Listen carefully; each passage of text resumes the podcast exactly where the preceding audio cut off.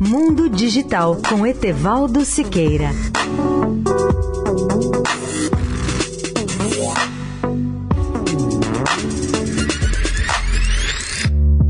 Olá, amigos da Eldorado. Vale a pena fazer um balanço rápido da telefonia móvel no Brasil. Segundo dados da Agência Nacional de Telecomunicações, a Anatel, no mês de abril de 2018, o Brasil contava com 253 milhões de linhas móveis em operação. Mas é bom lembrar que naquele mesmo mês foram devolvidas 80 mil linhas. Os assinantes devolveram para suas operadoras. E nos últimos 12 meses, o total de linhas devolvidas foi de 6,6 milhões. Muitos perguntam por que o número de celulares no Brasil então está caindo. Na realidade, muitos dos assinantes que tinham dois ou três chips ou dois ou três celulares acabam devolvendo um deles, ou até dois quando tem três, por exemplo, porque não precisam mais do que um. Agora eles podem usar aplicativos como WhatsApp, Waze, Skype, que, embora façam serviços aparentemente gratuitos, eles consomem dados do seu estoque celular. Segundo a Anatel, nos últimos 12 meses, os estados de São Paulo, Espírito Santo, Goiás, Pará, Amapá, Amazonas e Roraima foram os únicos que apresentaram crescimento no número de celulares nos últimos 12 meses. O estado de São Paulo continua na liderança em matéria de celular, com 65,5 milhões de linhas móveis, ou pouco mais de um quarto do total de celulares do Brasil. Minas Gerais é o segundo classificado,